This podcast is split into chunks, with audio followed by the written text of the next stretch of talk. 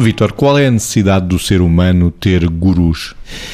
Nós sabemos que o ser humano, eh, quando imaginamos aquilo que é o caminho que o ser humano pode ter ou pode sentir necessidade, e se olhássemos para um autor que aborda isto, que é o Maslow, que diz que, primeiro, nós temos que garantir a nossa sobrevivência, mas depois a nossa segurança, depois a nossa pertença, o nosso reconhecimento e depois a autorrealização. Se pensarmos nesta pirâmide, o guru pode entrar aqui de uma certa forma e preencher as necessidades que alguém tem tem, nomeadamente de identificação com algo e de pertença a alguma coisa. Ter este registro mais tribal que uh, um guru pode canalizar. Um guru, no fundo, vive com seguidores. É? Porque guru, até etimologicamente, isto vem do hinduísmo e do budismo, guru eh, vem do sânscrito, quer dizer professor, quer dizer mestre. Uh, isso, mais estritamente, quer dizer alguém que potencia ou que permite ou que catalisa a autorrealização do outro. Mas isto é o guru sério, não é? O guru, a essência do guru. Eu acho é que o ser humano corre o risco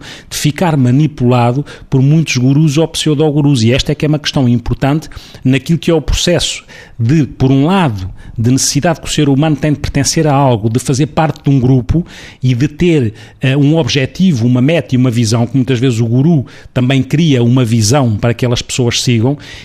isto pode ser uma necessidade, se não estiver equilibrada com a maturidade de cada um, sujeitamos a ter e cada vez mais temos, porque a sociedade propicia isso, pelas necessidades e pelo vazio que as pessoas têm, os gurus podem ser catalisadores de coisas muito complicadas. Margarida.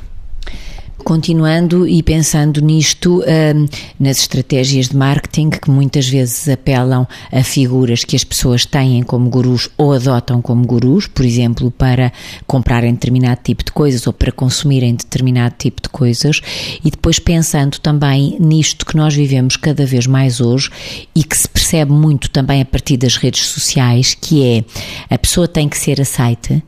e às vezes embarca nestes, nestas pertenças de, de, de, massa, como o Vitor falava das questões da pertença,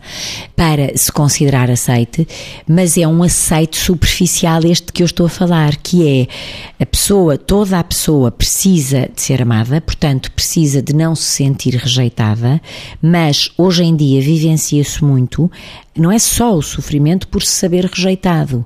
é a vergonha, de que outros pensem que se é rejeitado. E há alguns fenómenos que nós verificamos, de algumas pessoas que se posicionam nas redes sociais de determinada maneira e que depois se afirmam pelo número de seguidores que têm, ou pelo número de aplausos que, que vão tendo, pelo número de reconhecimentos que vão tendo, que não é mais nem menos do que a necessidade que as pessoas, eu acho que em determinadas circunstâncias quase patológica, que os outros sintam que ela é aceite e a vergonha que as pessoas também têm têm de se saberem rejeitadas em algumas circunstâncias, porque normal da vida é a pessoa ser aceita e rejeitada dependendo das circunstâncias. Mas hoje em dia vive-se muito na, na, num enquadramento que é se superficialmente todos pensarem que sou aceite, se superficialmente ninguém me perceber ou quase ninguém me perceber como alguém que sou alvo de rejeição, então está tudo bem para mim. E isto pode ser um processo de autoengano também.